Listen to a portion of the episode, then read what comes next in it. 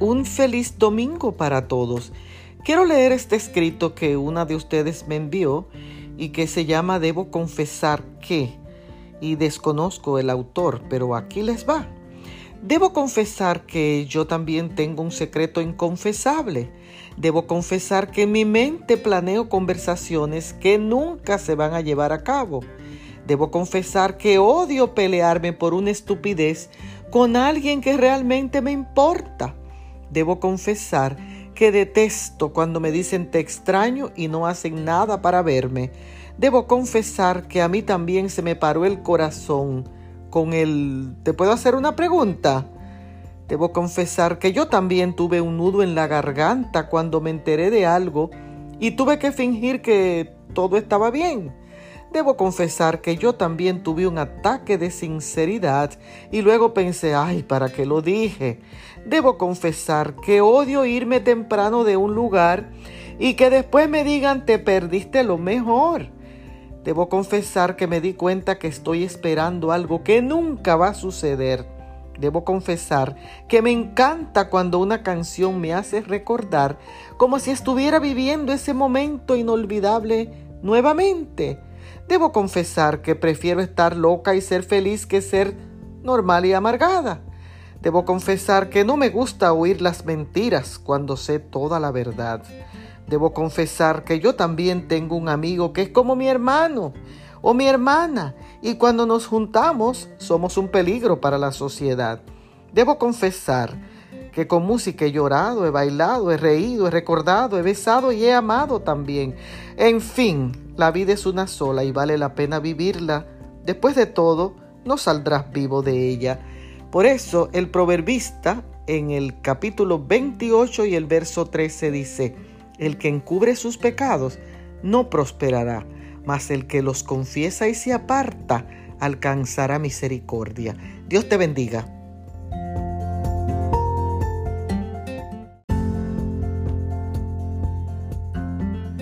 Muy buenos días y saludo a mis amigos y mis amigas también en el día de hoy.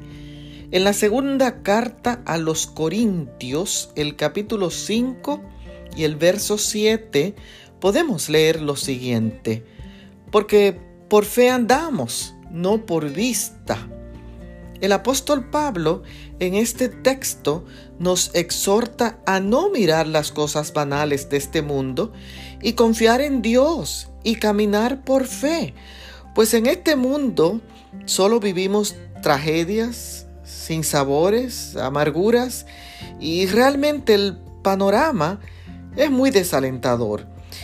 Y si detenemos nuestra vista en estas situaciones, nuestra fe será movida, tambaleada y llena de dudas. Fe es tener confianza y creer en la persona de Jesucristo, ya que la fe crece y se obtiene seguridad y estabilidad y además puede producir milagros. Dios sabe lo que nos conviene. Y andar por fe implica que Él puede dirigir nuestras vidas. Sin embargo, sabemos que el fin se acerca. No perdamos de vista lo que nos confronta y puede afectar nuestra salvación y nuestra vida eterna. Dios te bendiga.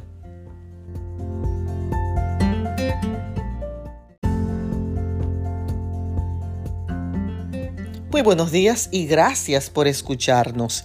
En el día de hoy leemos de la primera carta a los Corintios, el capítulo 13, los versos del 1 al 13. Si yo hablara lenguas humanas y angélicas y no tengo amor, vengo a ser como bronce que resuena o címbalo que retiñe. Si tuviera profecía y entendiera todos los misterios y toda ciencia, y si tuviera toda la fe, de manera que trasladara los montes y no tengo amor, nada soy. Y si repartiera todos mis bienes para dar de comer a los pobres, y entregara mi cuerpo para ser quemado y no tengo amor, de nada me sirve. El amor es sufrido, es benigno, el amor no siente envidia, el amor no es jactancioso, no se enorgullece, no es rudo, no busca lo suyo, no se irrita, no guarda rencor. No se alegra de la injusticia, sino que se alegra de la verdad. El amor todo lo sufre, todo lo cree, todo lo espera, todo lo soporta. Las profecías terminarán, cesarán las lenguas y la ciencia tendrá su fin. Pero el amor nunca dejará de existir, porque en parte conocemos y en parte profetizamos. Pero cuando venga lo que es perfecto, desaparecerá lo imperfecto. Cuando yo era niño, hablaba como niño, pensaba como niño, razonaba como niño, pero cuando llegué a ser hombre, dejé lo que era de niño. Ahora vemos por espejo, oscuramente, pero entonces veremos cara a cara. Ahora conozco en parte, pero entonces conoceré cabalmente como soy conocido. Ahora permanecen estos tres dones, la fe, la esperanza y el amor pero el mayor es el amor. Que Dios nos ayude a poder practicar el amor los unos con los otros. Bendiciones.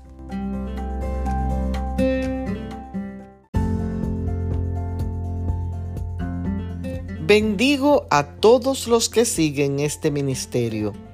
En la tercera carta del apóstol Juan, el capítulo 1 y el verso 11, leemos, el que hace el bien es de Dios, el que hace el mal no ha visto a Dios. Este texto me resulta bastante interesante porque habla de que nuestras acciones determinan quiénes somos en realidad. El apóstol Juan es claro. Dice, no finjas, el que hace lo bueno es de Dios y pertenece a Él. Pero el que hace lo malo ni ha visto a Dios y mucho menos lo conoce. Aquí no hay punto medio. O soy de Dios o soy del diablo. Así que no des excusas, ni culpes a nadie por tu comportamiento. Sé responsable y no quieras vivir un evangelio falso, engañándote a ti mismo y engañando a los demás. Cuídate porque miles de veces tus acciones hablan más que tus palabras. El consejo hoy es, deleítate en hacer lo bueno y serás bendecido. Un abrazo.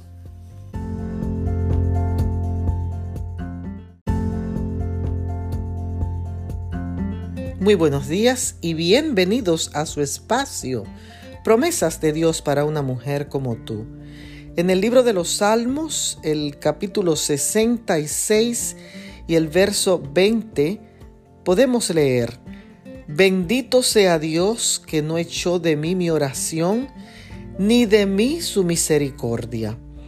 Una persona de oración está confiada y convencida de que su oración hecha con fe llegará al corazón del Todopoderoso y será contestada.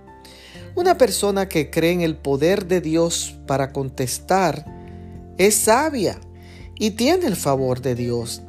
Debemos estar muy agradecidos de la misericordia de Dios. Ese Dios que no mira nuestros pecados y todo el tiempo está atento a nuestras súplicas. ¿Cuántos beneficios tiene la oración? Al orar siento el poder de Cristo. Al orar Sujeto mi voluntad a la suya. Al orar, se me revela quién soy y cuál es mi necesidad. Al orar, la paz de Cristo inunda mi corazón. Al orar, descanso en el Maestro. Hoy cree que Dios no echó tu oración en el olvido, ni la desechó, y te bendijo con su misericordia. Bendiciones.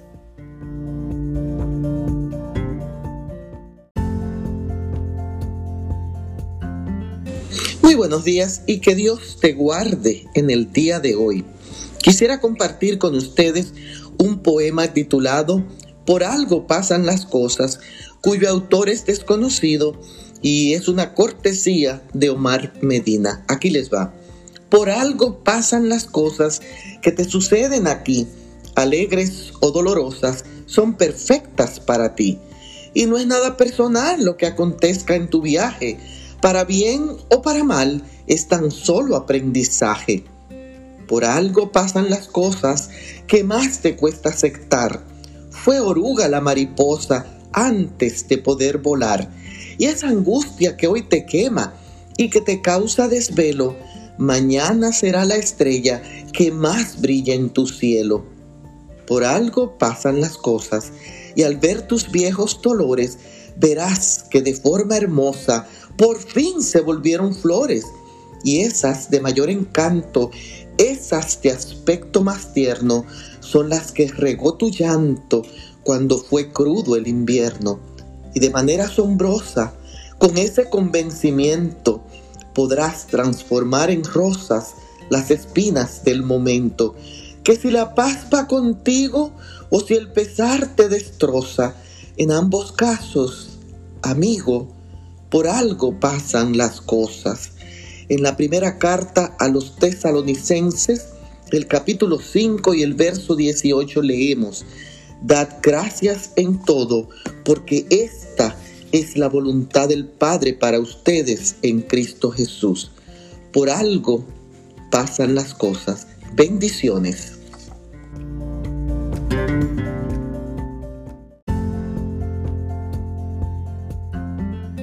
Muy buenos días y que Dios dirija tu vida en el día de hoy. Leemos en la carta del apóstol Judas el capítulo 1 y el verso 22. A algunos que dudan, convéncelos pero ¿qué significa la palabra duda? Es vacilación o falta de determinación ante varias posibilidades de elección sobre creencias, noticias o hechos.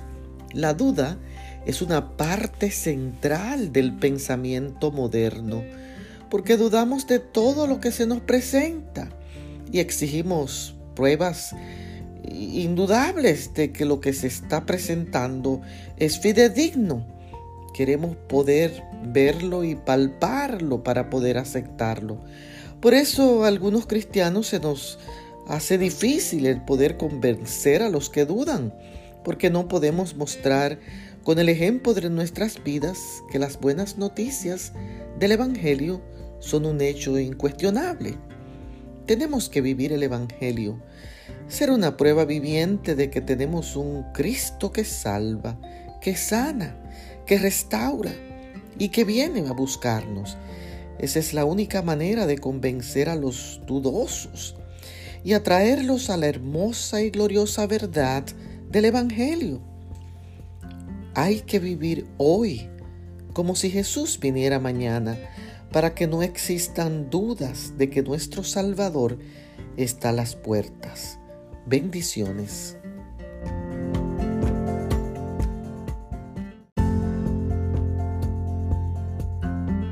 Muy buenos días y un saludo para todos mis amigos.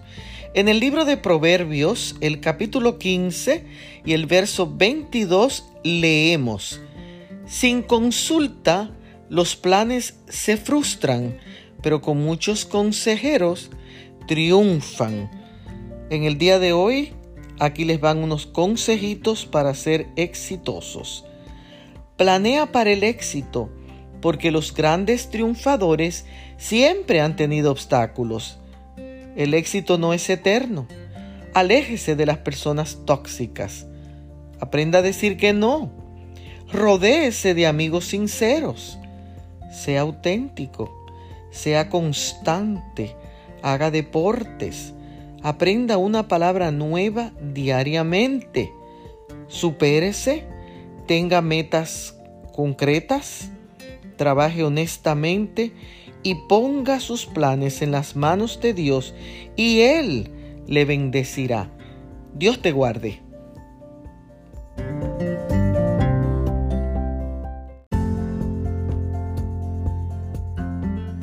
Muy buenos días y que la paz del cielo hoy sea tu compañero. Leemos en la tercera carta del apóstol Juan, el capítulo 1 y el verso 2, donde dice lo siguiente, Amado, yo deseo que tú seas prosperado en todas las cosas y que tengas salud. Al leer este texto, entiendo que somos nosotros los responsables de nuestra salud y nuestro bienestar y lo que podemos tomar las decisiones sobre el estilo de vida que mejor contribuye a esta salud. Nosotros somos los que debemos equilibrar no solamente nuestra área física y alimenticia, sino también nuestras áreas emocionales, mentales y espirituales. Porque el equipo que forma cada miembro de nuestro cuerpo se debe trabajar juntos para hacernos una persona completa. Dios nos ama y desea que tengamos una buena salud sobre todas las cosas.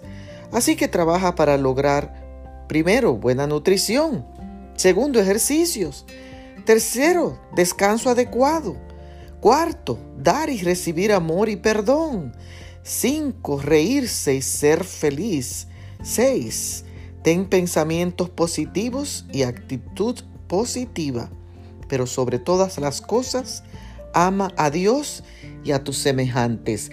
Bendiciones.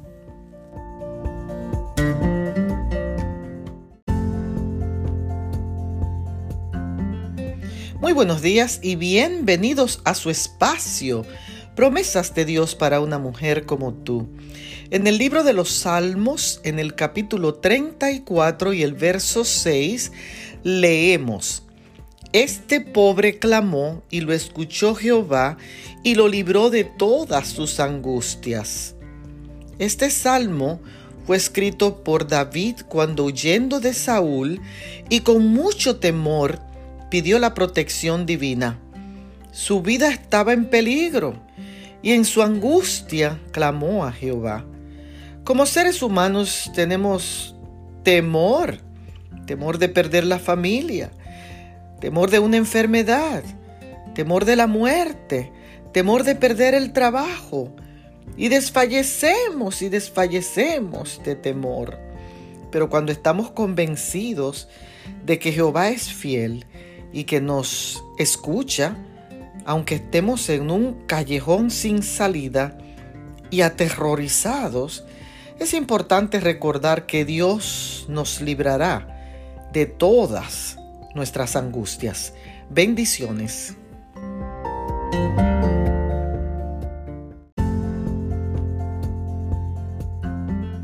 Muy buenos días y gracias por seguir nuestro ministerio. En el libro de Isaías, el capítulo 43 y el verso 4, podemos leer lo siguiente. Porque a mis ojos fuiste de gran estima, fuiste honorable y yo te amé. Hablemos un poco de estima. La estima propia de la mujer es reconocida por aquella que se autovalora y se siente valorada ante Dios. Esa mujer camina con la cabeza en alto, se fija metas, se cultiva, es positiva. Mira los ojos cuando habla, es honesta, sabe tomar decisiones, no se siente inferior ni superior a otros, camina con firmeza, y toma sus errores como oportunidades. Una mujer llena y completa que prueba cosas nuevas, aprende a amarse y sabe perdonar a los demás. Esa es la mujer que Dios estima y que en este día desea que tú seas. Bendiciones.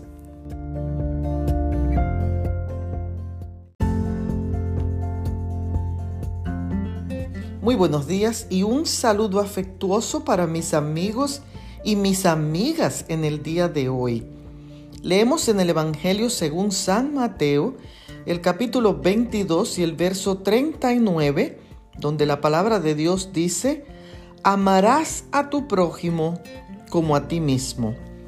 Hace un tiempo fui a acompañar a mi amiga Ruth a hacerse un tratamiento a través de un suero intravenoso. La enfermera que la atendió solamente de verla, sin tocarla, dijo que sus venas eran muy pequeñas y que no estaba hidratada. Usted necesita ir a su casa y tomar agua. Venga otro día, dijo. Yo dije, bueno, tengo agua en el carro y ella puede tomarse una botella. Ella se encogió de hombros y se fue. Otra enfermera pasó por allí y nos preguntó si necesitábamos ayuda. Le dije que sí. Se puso los guantes, tocó con ternura los brazos de mi amiga, se retiró con un regreso en un momento. Regresó a los pocos minutos e inmediatamente le puso el suero a Ruth. Cuando yo le agradecí por su amabilidad, me contestó, es como si se lo estoy haciendo a mi madre o a mi abuela. Sin conocerla, ella nos dio un ejemplo de su fe al desarrollar la caridad y el amor semejante al de Cristo Jesús. Porque no podemos amar a Dios si no amamos al prójimo. Hoy trata y ama a otros como tú quisieras ser tratado y amado. Bendiciones.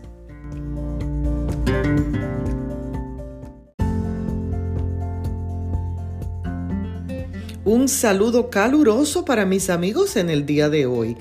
En el libro de los Salmos, el capítulo 145 y el verso 1, leemos, Te exaltaré mi Dios y mi Rey, alabaré tu nombre por siempre jamás. Una de las cosas que a lo largo de los años he descubierto es que cada día tengo un sinnúmero de cosas nuevas para estar agradecida de Dios y para alabar su nombre. Veo tantas personas que por el contrario, todo el tiempo se están quejando de algo y sienten que sus vidas no tienen valor. Están tristes y amargados y no saben que solamente el estar vivos es el mejor motivo para ser agradecidos, no importa nuestra situación. El alabar a Dios tiene un efecto tan positivo en quienes lo hacen que los prepara para enfrentar cualquier cosa buena o mala que les esté esperando en el día a día. Porque el alabar a Dios convierte a cada persona en un vencedor. Exaltemos y alabemos hoy el nombre de Jehová y no dejemos de hacerlo hasta el último día de nuestra existencia. Alaba al Dios Todopoderoso hoy. Bendiciones.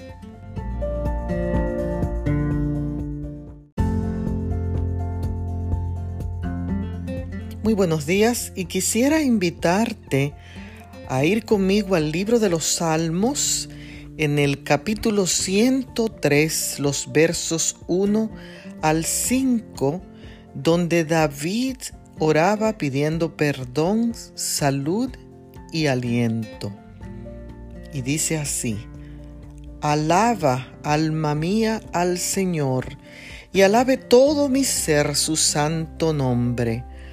Alaba, alma mía, al Señor, y no olvides ninguno de sus beneficios él es que perdona todos tus pecados, sana todas tus dolencias, rescata del hoyo tu vida, te corona de amor y de ternura, sacia de bienes tu vida y te rejuvenece como el águila. Que el Señor hoy pueda recibir tu alabanza. Dios te bendiga.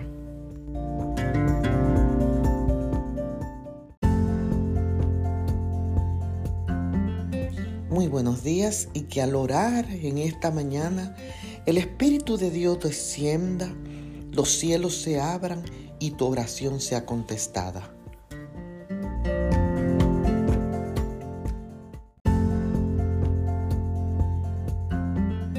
Muy buenos días y un feliz lunes para todos. En el libro Hechos de los Apóstoles, el capítulo 20 y el verso 24 leemos, pero de ninguna cosa hago caso, ni estimo preciosa mi vida para mí mismo, con tal que acabe mi carrera con gozo. Este texto me dice claramente que, bueno, yo no puedo vivir la vida del otro, sino solamente la mía. Y nadie puede hacer la tarea que Dios me encomendó a mí personalmente. Así que tenemos que agradecer el hecho de que Dios, al crearnos, nos dio una serie de dones y habilidades únicas para cumplir la misión que Él nos asignó. significa que no debemos perder el tiempo en cosas poco significativas y hacer las cosas más importantes que podemos hacer. La vida cristiana es un altibajo, pero en vez de concentrarnos en esos altibajos, miremos hacia el propósito con el que Dios nos creó y así podremos terminar la carrera bien y con gozo. Bendiciones.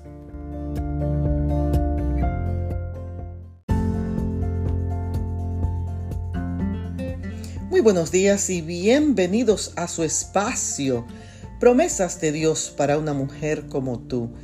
En la primera carta a los Corintios, el capítulo 13 y el verso 12, podemos leer lo siguiente. Ahora vemos por espejo oscuramente mas entonces veremos cara a cara. Imagínese que usted va en un avión hacia su país de origen a conocer a alguien que ha estado hablando por mensajes o por Zoom, eh, pero la conexión no es buena. Usted siente, imagina que conoce a la persona, pero no es hasta que la ve cara a cara que puede realmente conocerla o hacer conexión con esa persona.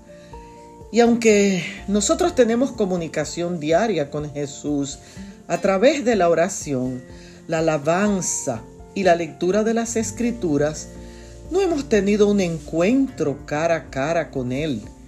Ni siquiera hemos visto su foto. Pero me emociona el saber que me quedan menos días por vivir que los que ya viví y muy pronto podré ver su rostro. Le veré cara a cara. Conoceré su carácter, su vida, su cuidado, su amor, su intercesión por mí ante el Padre. Oh, cuánto anhelo pasar la eternidad con Cristo y verlo cara a cara.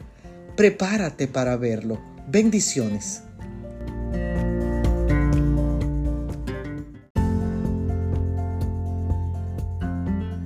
Muy buenos días y gracias por seguir nuestro ministerio. En el Evangelio según San Lucas, el capítulo 22 y el verso 48 leemos, pero Jesús le dijo, Judas, ¿con un beso entregas al Hijo del Hombre? Sabes, nada puede ser más ofensivo que sentirse traicionado por los que se dicen ser amigos y además cristianos, y que bajo una apariencia de piedad y naturaleza deshonesta, actúan en situaciones difíciles. Judas se acercó a Jesús identificándolo con un beso, pero Jesús conocía la conciencia cauterizada de Judas. Y Judas es un buen ejemplo de lo que significan dos sentimientos encontrados, besar y traicionar al mismo tiempo. El besar implica afecto y respeto, Traicionar significa quebrantar la lealtad o la fidelidad hacia alguien.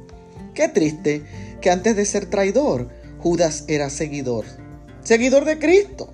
Pero la codicia entró en su corazón y lo delató.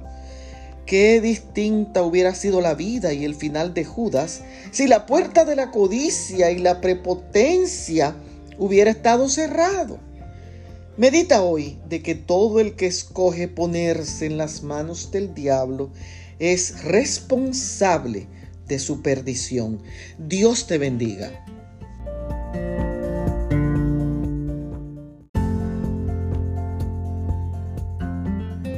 Quisiera pedirte en esta mañana que te unas a mí en oración de agradecimiento a Dios. Por lo que fui, gracias mi Dios por lo que soy, gracias mi Dios. Por lo que seré, gracias mi Dios. Por mi fortaleza, gracias mi Dios.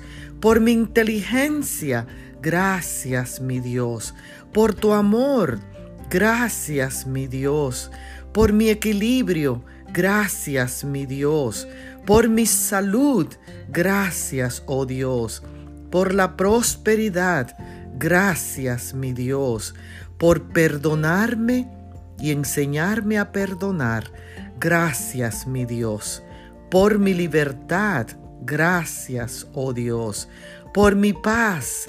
Gracias, mi Dios, por lo que me resta paz y ya no está. Gracias, mi Dios, por lo que me hizo aprender en este año. Gracias, mi Dios, por lo que me sacó una sonrisa. Gracias, mi Dios, por todo lo positivo. Gracias, mi Dios, por todas las bendiciones que has derramado en mi vida. Gracias, mi Dios.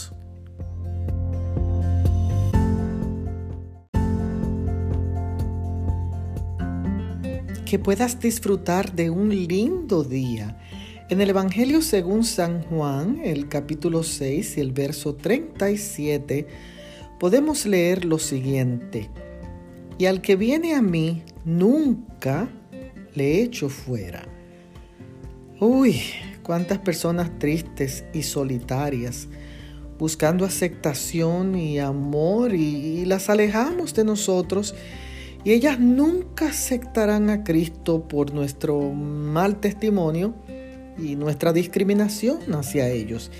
Y aunque no siempre son muchos los que vienen a Jesús, Él no corre a ninguna persona que lo busca porque todo lo que viene de Él es producto del Padre. Hoy te invito a venir a Cristo con tus faltas, tus pecados, tus errores, tu desilusión, tu vacío interior, tus penas, tus dudas y tu falta de fe. Ven con perseverancia, con determinación, con paciencia y obtendrás liberación, paz y salvación. Porque a quien Cristo viene, Cristo nunca, nunca lo echa fuera. Dios te bendiga.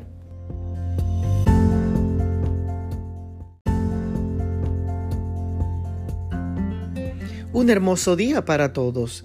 En el libro de los Salmos, el capítulo 40 y el verso 17, leemos, Tú eres mi ayuda y mi libertador. Dios mío, no te tardes. Este salmo, escrito por David, es un grito de desesperación pidiendo ayuda y liberación inmediata. Fíjese que dice, no te tardes. Significa, te necesito ahora. No tengo dónde ir porque tú eres mi ayuda. He estado en situaciones de angustia, agobiada y preocupada. Y es cuando este salmo ha sido como una bandera para mí. Así que puedo sentir la ansiedad de David cuando lo escribió, pero también puedo sentir la seguridad y confianza de quien es escuchado y de que Dios vendría en su ayuda. No sé qué situaciones estás afrontando hoy. Tal vez estás tan cargado que te sientes desfallecer. Pero quiero recordarte que el mismo Dios que ayudó y libertó a David vendrá pronto en tu ayuda y no tardará. Dios te bendiga.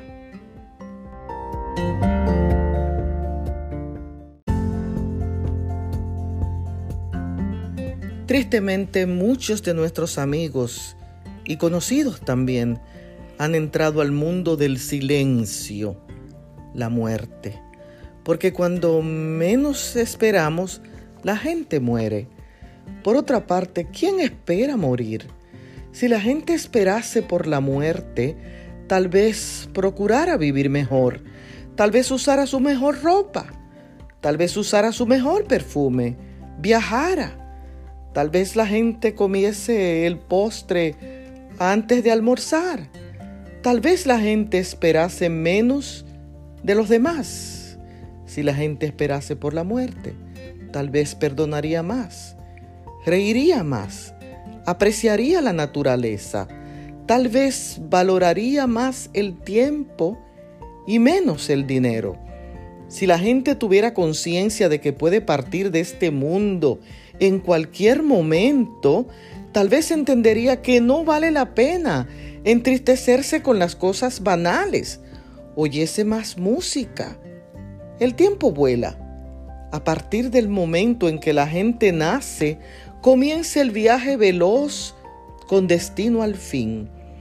Y aún hay quienes viven con prisa, sin darse el regalo de percibir que cada día es un día menos, porque la gente muere todo el tiempo, poco a poco y un poco más, cada segundo que pasa. Por eso, el libro de Eclesiastés en el capítulo 9 y el verso 5 dice, los vivos sabemos que vamos a morir, pero los muertos nada saben. La pregunta es, ¿qué estoy haciendo con el poco tiempo que me queda? Bendiciones.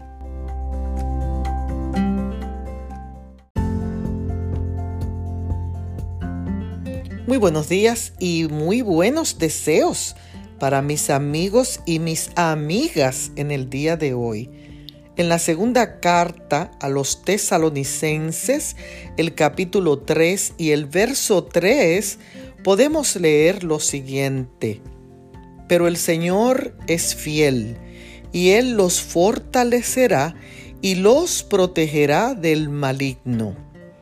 Esta fue la oración del apóstol Pablo por los tesalonicenses y que muestra su confianza en un Dios que está vivo. Pero, ¿qué es fidelidad? Es tener firmeza y constancia en las obligaciones y compromisos ya establecidos. Es tener la capacidad de no engañar ni de traicionar a otros. En un mundo en que la gente no se siente obligada a cumplir con el otro, Dios no solamente da las fuerzas para seguir avanzando en el caos de nuestras vidas, sino que también promete protegernos de los dardos del enemigo de las almas. Esto no significa que estaremos libres de enfermedad o de problemas y situaciones, pero aquí la promesa es que Dios no nos abandonará. ¿Por qué? Porque Él es fiel. Dios te bendiga.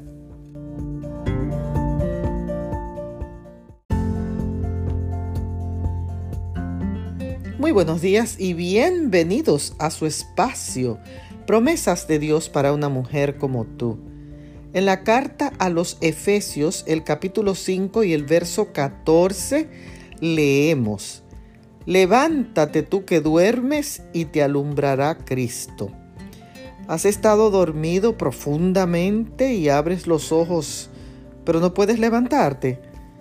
Ah, levantarme, levantarme, ¿cómo me levanto si estoy cansada, abrumada y agotada? ¿Dónde encuentro la fuerza para ponerme de pie? A veces nos caemos y nos levantamos, pero otras veces ni la fuerza ni la voluntad te levantan. Pero de repente sientes que alguien te agarra y te levanta. ¿Por qué? Porque el mismo Espíritu Santo de Dios te levanta cuando no tengas las fuerzas para ponerte de pie.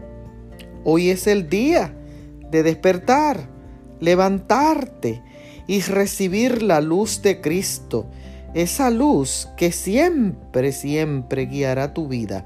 Dios te bendiga.